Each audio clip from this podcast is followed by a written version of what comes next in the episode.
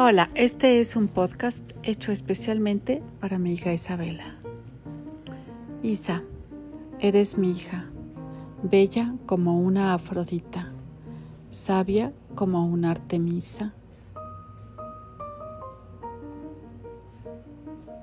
y amorosa como Durga. Tu espiritualidad está en tus hechos, en tus actos, en tus palabras y en tus acciones. Tu belleza interior la manifiestas a través de tu dulce sonrisa y tu empatía hacia los demás. Tu amor infinito que proviene del amor infinito de Dios Creador es ese amor que suma, es ese amor que crea, es ese amor que organiza, es ese amor que mueve, ese amor que sana y ese amor que es capaz de dar la vida en sí. Que tu inteligencia sea como la flor de loto.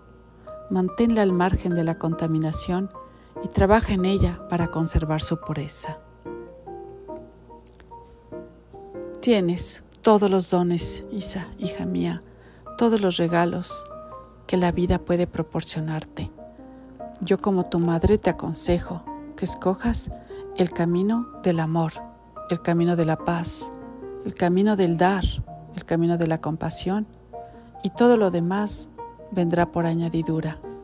El tesoro está adentro de ti, adentro de tu corazón y la voz de la mujer está en, en su intuición. Escucha siempre tu corazón. Ahí están las respuestas. Ahí está la herencia de tu linaje. Ahí está la sanación Ahí están las estructuras y ahí están las mejores decisiones. Te deseo que en tu vida seas muy feliz y te amo para siempre, hija mía. Te quiero, que seas muy feliz.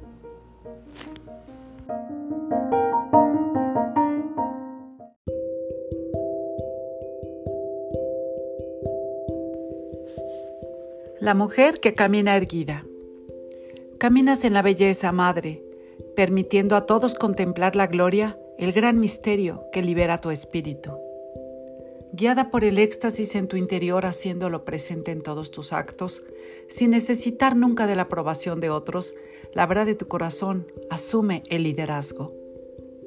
Con enfoque y de manera directa me enseñas cómo caminar, equilibrando pensamiento y acción en vez de hacer mal uso de la palabra.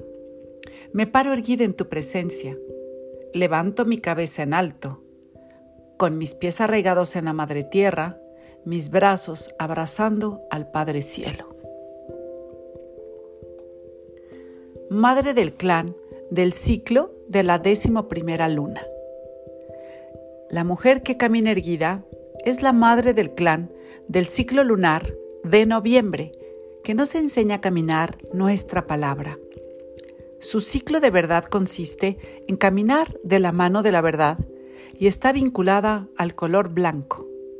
A través del color blanco aprendemos sobre el magnetismo y la manera de hacer uso de la autoridad y de la voluntad de manera adecuada.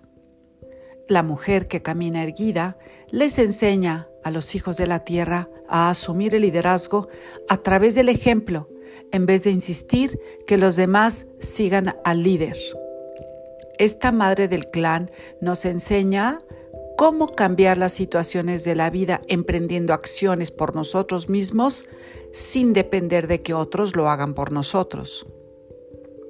La mujer que camina erguida nos enseña cómo enorgullecernos de nuestros logros a través de la autoestima, no a través de la importancia personal. Ella enseña que a mayor refinamiento de nuestras habilidades, más felices estaremos con nosotros mismos.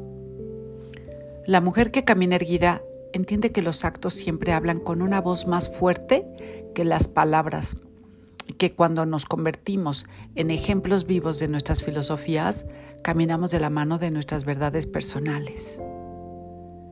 Cuando caminamos la verdad, no hay necesidad de temer lo que los demás piensen de nosotros. La reputación se basa en la integridad y el conocimiento interior, no en las opiniones de los demás. quienes pueden encontrarse celosos o sentirse inseguros acerca de sí mismos. La mujer que camina erguida nos enseña que es a través de nuestra relación con el gran misterio y con la vida que nos conocemos y honramos a nosotros mismos y a nuestros espíritus. Esta madre del undécimo clan es la guardiana del liderazgo y la cuidadora de las nuevas rutas.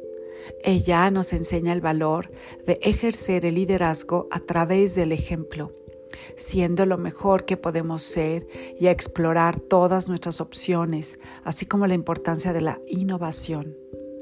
Si existe una manera más adecuada o eficiente para hacer algo, la mujer que camina erguida aplicará dichas nuevas ideas a su caminata terrestre con objeto de averiguar si las nuevas maneras pueden serle útiles para poner en marcha su verdad. A través de esta medicina se ha ganado el derecho a ser la madre de la innovación. Este tipo de innovación no destruye las tradiciones del pasado, sino que más bien añade nuevas verdades a dichas tradiciones, otorgándole a las antiguas formas de los ancestros un renovado potencial de crecimiento. La madre del undécimo clan es asimismo la madre de la perseverancia y la resistencia, y nos enseña el valor de la salud, las necesidades de nuestros cuerpos físicos y el uso del ejercicio para hacerlos fuertes es parte de su enseñanza. Caminar erguidos y de la mano de la verdad se ejemplifica en nuestra habilidad para ser gráciles y encontrar el punto de gravedad en la forma humana. Para lograr esto debemos hacer uso de la flexibilidad natural del cuerpo humano la mujer que camina erguida nos muestra que debemos ser lo suficientemente flexibles para permitir a otros seguir sus senderos. Una mente sana brindará respaldo a la salud del cuerpo. Una mente confundida con medias verdades y negatividad puede deteriorar el cuerpo hasta el punto de causar la enfermedad. La mujer que camina erguida nos enseña cómo podemos honrar las necesidades del cuerpo mediante el equilibrio de la actividad física, actitudes adecuadas, buenos hábitos alimenticios, sueño e higiene. La mujer que camina erguida nos enseña a sí mismo que podemos perseverar y lograr nuestros objetivos cuando el cuerpo se encuentra sano. La resistencia proviene del trato cuidadoso del cuerpo. Para hacer uso de la persistencia de manera adecuada, se nos enseña a ser tenaces, a hacer uso de todos nuestros dotes de salud, actitud, autorreflexión y espirituales con el objetivo de poder enfrentar los retos que nos esperan.